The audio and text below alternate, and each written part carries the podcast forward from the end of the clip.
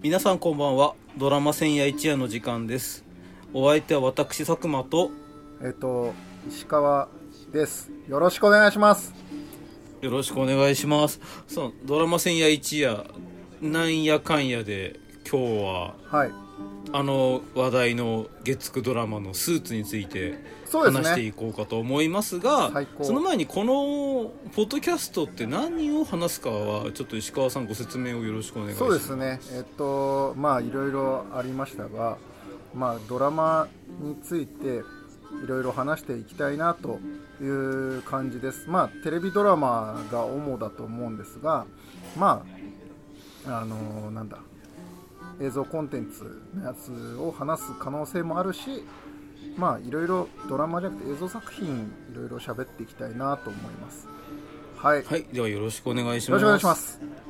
あのまあスーツというので、まあ、なんかあの月9のシーズン2が始まってそ明日7月27日が第3話ということでその前日に今収録をしておりまうす。が楽しみですねまだ第1話2話ですけど、はい。もう豪華キャストですね。織田裕二と鈴木保奈美と東京ラブストーリーのチームが結構20年以上ぶりに共演を果たされたんですよねあの月9でそうらしいですね。だってでそれであれあれやはいろ、あの2人東京ラブストーリーってことはカンチのやつやろ？そうそうそうあのつつ続きは言わなくていいですからねちょっと。ちょそうですね。ちょっとそういうのがあるのではい、はい。であのアメリカで私あのアメリカの原作の方見てないんですけれども僕はねシーズン1原作のは見方はもう今シーズン8までそんなにやってんすね。そうでシーズン9で終わりなんですよ。あ9まで。はそう。で、あ。まあ、ちょっとねあのえっ、とまあ主役これって2人なんだけど基本的に、まあ、織田裕二がやってる役のえっ、とね、はいはい。ハビー・スペクターっていう役にあったる甲斐翔吾さん。っていうはいのと、そうですね。あと若いマイク・ロスっていう人を、えーやってる中島なんて言うんだろうあの人この人。ゆう中島この人な中島優斗さんですね。優斗さん？ジャニー平成ジャンプで中島優斗さんとですね。いう方ですね。まあ、この人がダブル主演なんですけどアメリカ版は、えっとまあ、中島裕斗さんとあと、まあ、ひ聖沢誠っていう、はい。えっと荒木優子さんが演じてる。優子さんが演じてるやつあれですよね。あれレイチェル・ゼインっていう人がやってるんですけど、このレイチェル・ゼインっていう人が、をはい。の役者はイギリスの、はい。えーと国王の子供かなんかと結婚して役者が続けられなくなっちゃってはあはあはあはあはあだから、えー、とこのレイチェル・ゼインっていう人が抜けなきゃいけないのに結婚したこいつだけ残しとくのもあれだからって2人とも抜けちゃったんですね。あヘンリー王子と結婚された方ですね。そうそうそうそうあーあはいはい。であの人が出ててはい。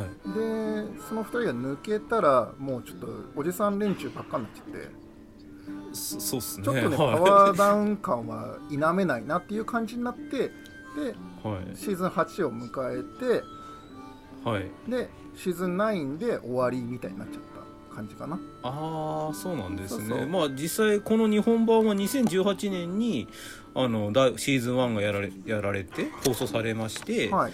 で今回シーズン2がちょっと4月期だったんですけどずっとコロナウイルス問題もあったりして、4そうですね。月からとなった作品ですね、はい。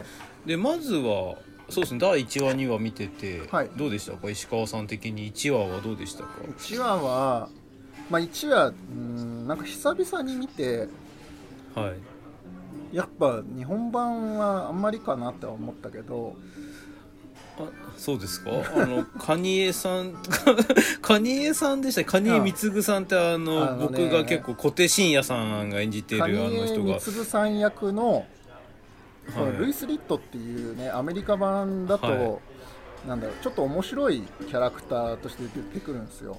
ああじゃあ小手伸也さんの役はちょうど合ってる感じなんじゃあ合ってですけどる感じなんですかね、まあはい、雰囲気はめっちゃ似てるんですけど、あ似てんですね。はい、はい、めっちゃ似てるんですよ。ただルイス・リットって嫌なやつなんだけどめちゃくちゃ、はい。あのなんだろう数字に強いとかそういうなんかこうちょっとした能力があってなんか割と、あのなんだろう織田裕二と最初の頃は、はい。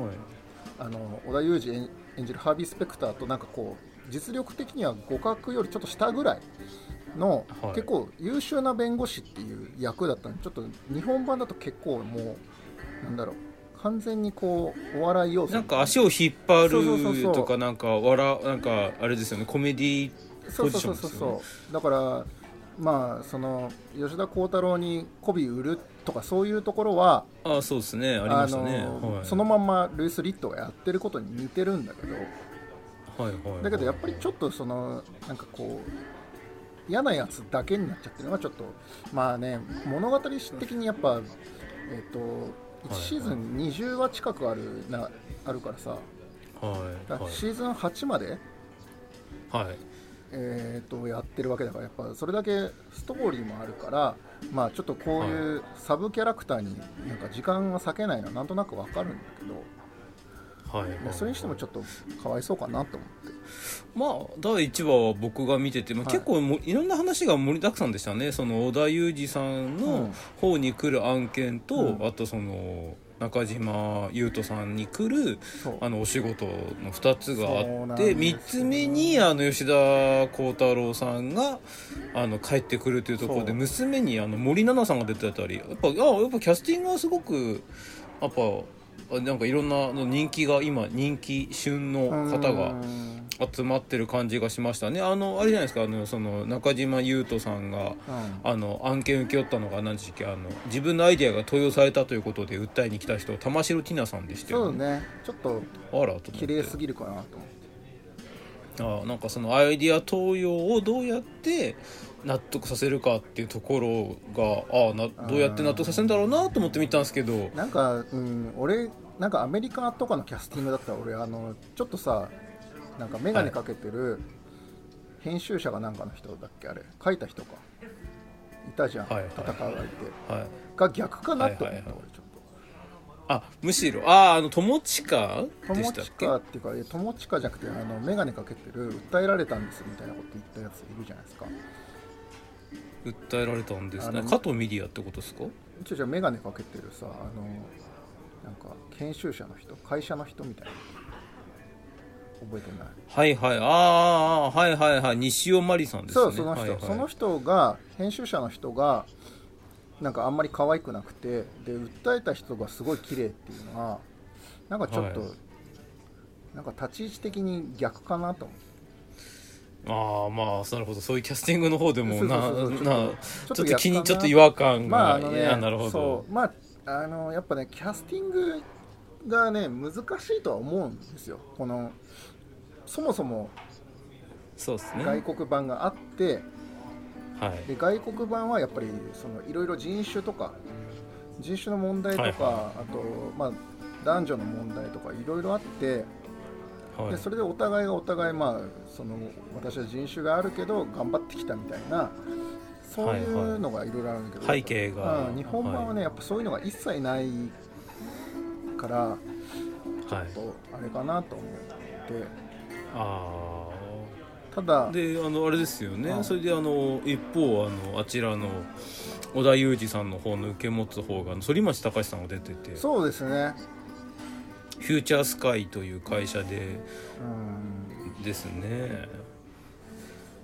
そうですね。なんかなんかまあそういうなんかああなんかすごい昔人気今も人気なんですかね。なんかそういうそのねなんかうんわかる。言いたいことはすごくわかる。あのねあすいません。ちょっイとはい。ケメンだよね、そうそうっすね。そう。はい。でね織田裕二はそこに俺の中で織田裕二すごい好きだし、で、はい。ハービー・スペクターってすごい女ったらしいすごい詐欺師みたいな人なんですよアメリカの。ね、はいはい。だけどちょっと女ったらしのところは全然なぜか日本版ではないから。ああうんそこは織田裕二さんというキャラがなんかでもさ関わるのかな。女ったらしで映画がすごい好きでスポーツが大好きで、はで詐欺師めいたことをやりながらこう人をどんどんこう巻き込んでいくっていう感じがちょっとなんかなんかこのキャラクターそそんなの中でそんな万能な人います？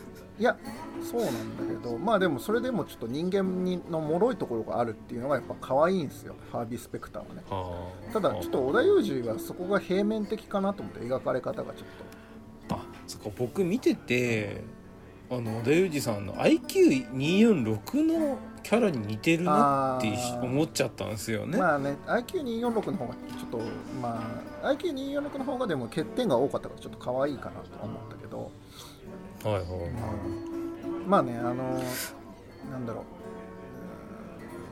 う、うんまあ甲斐甲斐翔吾が甲斐翔吾さんですね。甲斐翔吾がやっぱちょっとそこが描かれ方があれかなと思いながらはいはい。まあ僕がなぜねこのスーツは何を狙ったかっていうのをまず考えたんですよ。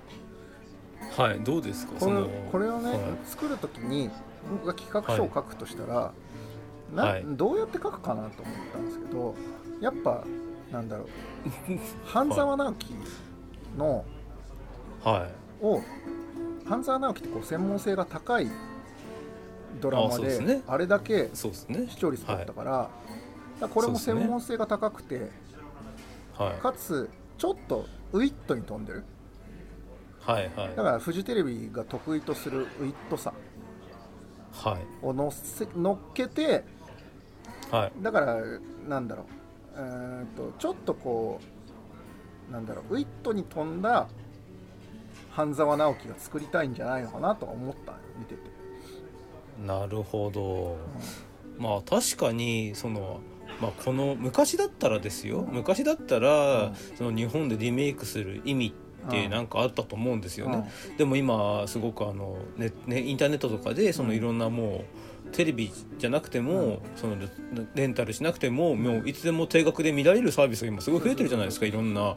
その中でそのスーツというものがうん。アメリカ版がまああれですよね日本語字幕もついたり日本語音声も入ったりする中で、なぜわざわざ日本人キャストでうん。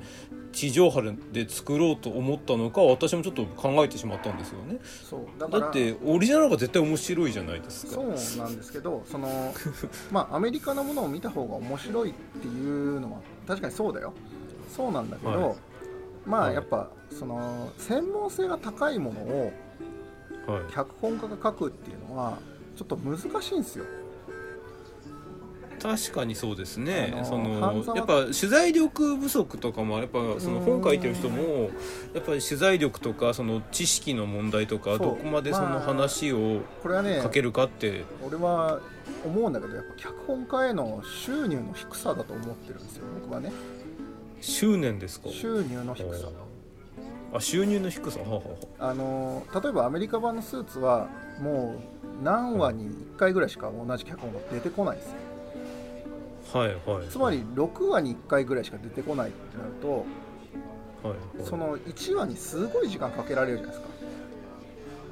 ああそうですね。特にあれだけ専門性の高いものを書かなければいけないとなるとやっぱりそれなりの勉強も必要だし、そうですね。で勉強と知識を得なければ書けないですからね。でスーツはやっぱりその法律ドラマでしかもねあのなんだろう面白いんですよすごくで情報量がすごく多いんですね、そうですね。多いんですね。あのこっちの日本版のスーツは情報量がそれほどないんですよ。見ててやっぱりまあ確かに第1話ですからそのもうお復習会でもありましたよね。シーズン1の続きであの荒木優子さんとその中島裕翔さんの恋模様とかが入ってきててで一方でその甲斐翔吾田裕二さんの方でもなんかその忍び寄るライバルですか？吉田鋼太郎さんが奥様が亡くなったことを契機に戻ってきて事務所の上に立とうとしてるでファームファームでしたっけ？法律事務所内をファームと言ってて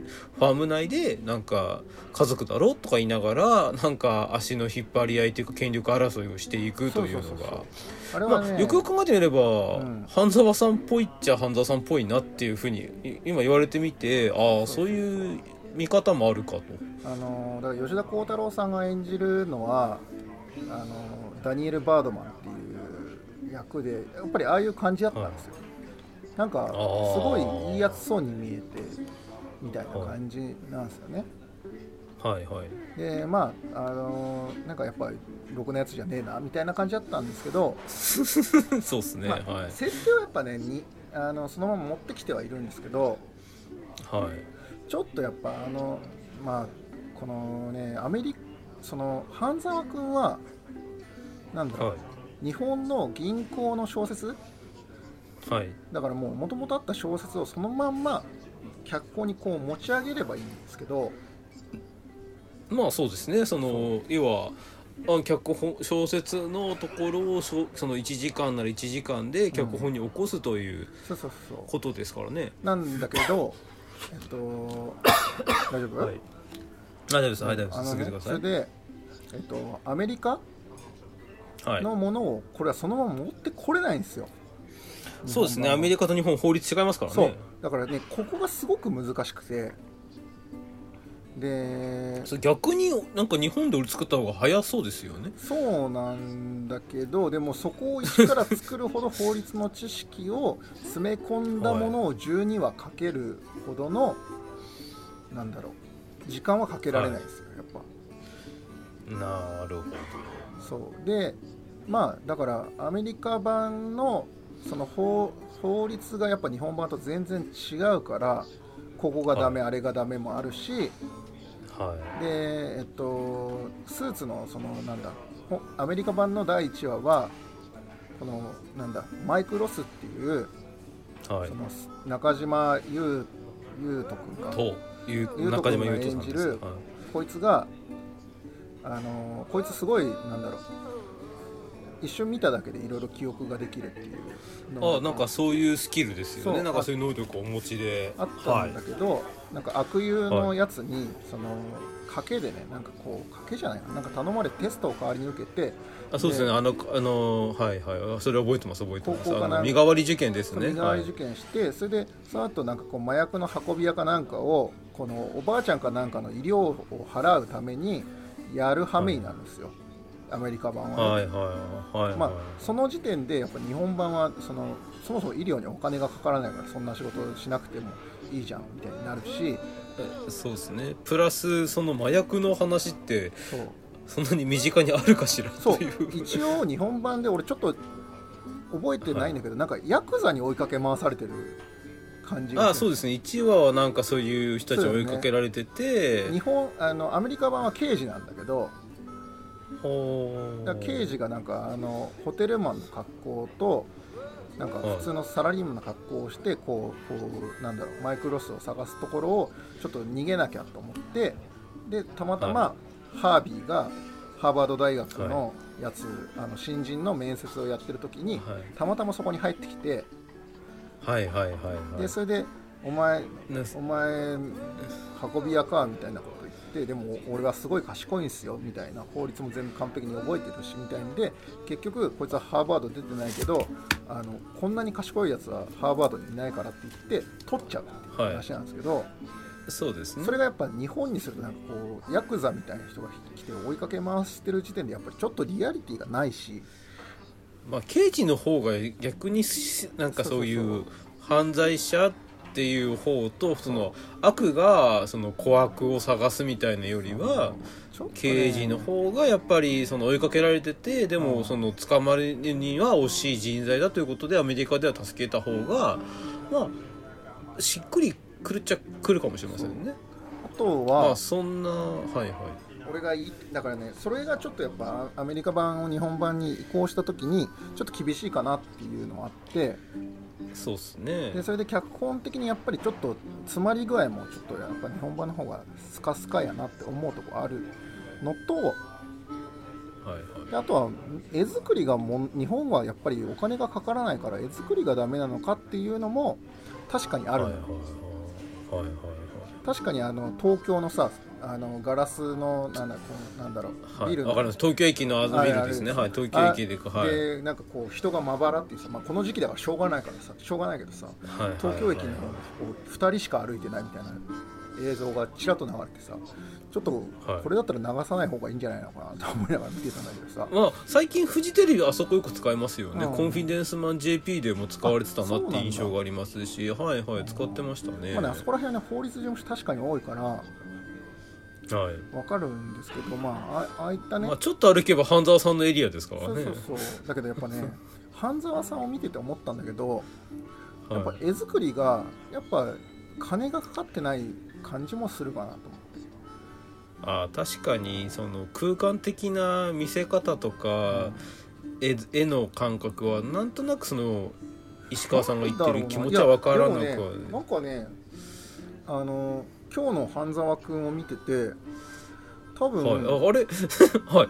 あスーツの話から変わりましたね。画角の話をしてて、でも、はいはい。そんなには変わらないんだよ絵の広さは。はいはいではい。思ったのはやっぱ人の多さじゃないかなと思った。バックにいるああなるほどなるほど、うん確かに証券のあの会社すごい社員いましたもんね。そう。だって飲み屋ので居酒屋のシーンもめっちゃ知ってますあれ3密大丈夫ですか？そうそうそう。って不安になるやつですなんねかだからあれを見てて思ったんだけどやっぱり、まあ、人の多さとやっぱあの絵作りと、はい、まあ、あとは俺はなんだろう配役自体ははい。そのスーツに関しては何の問題もないんだけどはい。やっぱねなんかこう悪がないんだよねあんまり。みんな。いやー半沢さん悪強すぎでしょって僕は見てて思いますけど。悪が強いんだけどでもまああれはあれでちょっともう歌舞伎に近いところになって歌舞伎役者ばっか使ってるし。歌 舞まあ、確かに顔の表情が豊かすぎますからね半顔の沢さんは。表情でやってるんだけどやっぱね緩急がちゃんとあるんだよ。そうですね。だけちゃんどと、うん。日本版のスーツはまあ割とそれがないかなと思って。か確かにその僕が今回第1話見てて、第1話2話見てて思ったのがあの解決策が結構さらりと見つかっちゃうっていう感じがあるんですよね。あの東洋疑惑もアイデアの東洋疑惑もおばあちゃんのところに行っておばあちゃんが昔作ったものを何かを模倣してその有名なブランド買えなかったものを模倣して作ったのよって言ってて、うん。そこで中島裕翔君が気づいて、で実はロシアとイギリスとかこういう国でもそういうアイデアがあるので、うん。そういう方の認められませんってでも書くなら書いた方がいいんじゃないですかねっつって会議した時に、ああんまり盛り上がらなかったぞっていうなんかそうなんだよね。感じはしたんですよね、えー僕の中ではですよ。そうね。まあそうそれもそうだしなんだろう。なんかねスーツ俺の中でなんかもうちょい頑張ればなんかこう「シン・ゴジラ」ぐらい面白い、このなんだろう結局そのあれですよね人間群像ってごちゃごちゃした人間図が見ないんですよねスーツは。スマートすぎるんですよね。半沢さんの方がまだそのシン・ゴジラに似てますよねテイストが。ノリ的には。あのなんだっけあのえっとガイナックスの社長、あの元社長だったあの太ったり痩せたりしてる岡田敏夫さんっていう人がいるんですけどはいはいその人がはいはいいます YouTube で言っねてたんですけど、あの会議で面白いドラマとか映画っていうのが本当に面白いドラマとか映画でで、はい。今までそれはずっと「シン・ゴジラ」の前はずっと踊る大捜査線だったと。はいはいはいはいはいはい。踊る大腕打ちつながりですね。捜査線は確かに面白かったよ、あの会議が多かったけど面白かっそうですね、うん見せ方がちゃんとありましたからね。ただからスーツも多分見せ方次第で「シン・ゴジラ」にもなったし踊る大捜査線にもなったんだろうなと思ったんだけどやっぱそこのなんかこうこだわりセットのこだわりもそうだし、はいはい。はいはい、うーんなんかねセットがなんか狭い感じがするんだよなやっぱ。なんとなくはい。セットじゃなきゃいいのにと。あのー踊る大捜査線はセットじゃないじゃん。あそうですね。あれは、はい。えっとフジテレビの新社屋だっけ？旧社屋かなんかで撮ってそうですね。そう。はい。てで TBS もあんまり使わないじゃんセットを。そうですね。あのロケ外ロケ多いですそうよね。そうそうそう外ロケ多くて。で富士はやっぱセットが多いからちょっとそこが狭い感じが見えるなとは思ってて、うーん。そうですね。まあまあそういった疑惑があって第2話に行って今度看護師のそうですねなんかあのあれでしたっけ？看護師のその、ぼ給料賃金交渉でしたそうそうそうそう。あのなんか15%上げろというとはい、うんそれについても石川さん何か一言何かお何か思うところがあったんですよね。いや別に思うとこはないっすよ。だってうーんなんかやっぱ看護師さんの賃金アップってなんか意外といなんだろう。現現在の感じを切ってる感じがしてはい。ちょうど良かったのにいまいち話題にはならなかったなとは思った、あのーなんだっけ東京国際記念病院の看護師さんが労働組合を結成するでっていうのは今、あのええ東京女子大がやってるは看護師さんが一斉に辞める。いはいはい。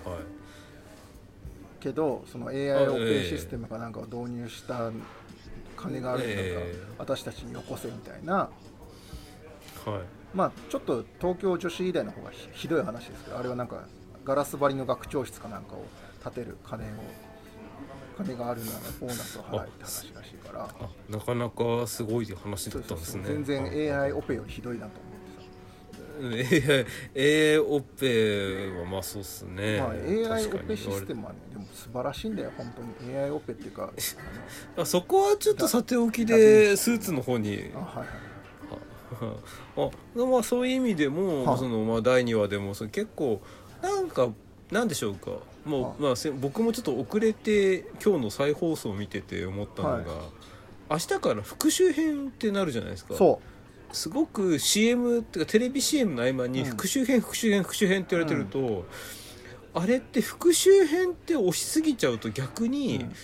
見なくなりませんかって何の思いません復習か？かちょっと分かんないしなそうなんですよね。だ僕は今回見てて思ったのがその1話2話でまあなんかすごく盛り上がりはあんまりないけど、うん。なんか社会的な話とか一応盛り込んでやってるものの、うん。なんとなくインパクトがないっていうのはそのやっぱり石川さんの分析からも思いますしで明日から復習編が始まりますけど、そんなに今の日本ドラマ復習復習ドラマ多くねっていうのがまあだから僕の感覚ですね。結局は。半沢区そう半沢区もそうですし去年の「あなたの番です」もそうですしなんかねなんか復讐劇が多いなっていう気はしますけどね。でもちょっとやっぱあのフジテレビ全体に俺はちょっと言いたいことがあるのははい。ちょっとやっぱはい。昔の役者さんに頼りすぎかなと思ってあの昔のコンテンツとかね東京ラブストーリーもそうだし、はいなんかこう、はいなんだろうあのえっ、と友近さんを、はい。まあ、芸人枠で出して、はい。ちょっと面白くするっていうは感じだけど半沢さんでは東京03のいはい。あの人眼鏡かけてる人ミキさん今日ミキさん役やった方ですね。あはあの人が出てたりしてやっぱちょっとなんか配役もちょっとちょっとセンスが古いかなとは思うんですよ、い藤井がですね。うん。はいはい。なんか別に悪くはないんですけどそれに関してはあんまり悪くはないんですけどうんちょっと、うんまあなんかこうもっと冒険してもいいかなと。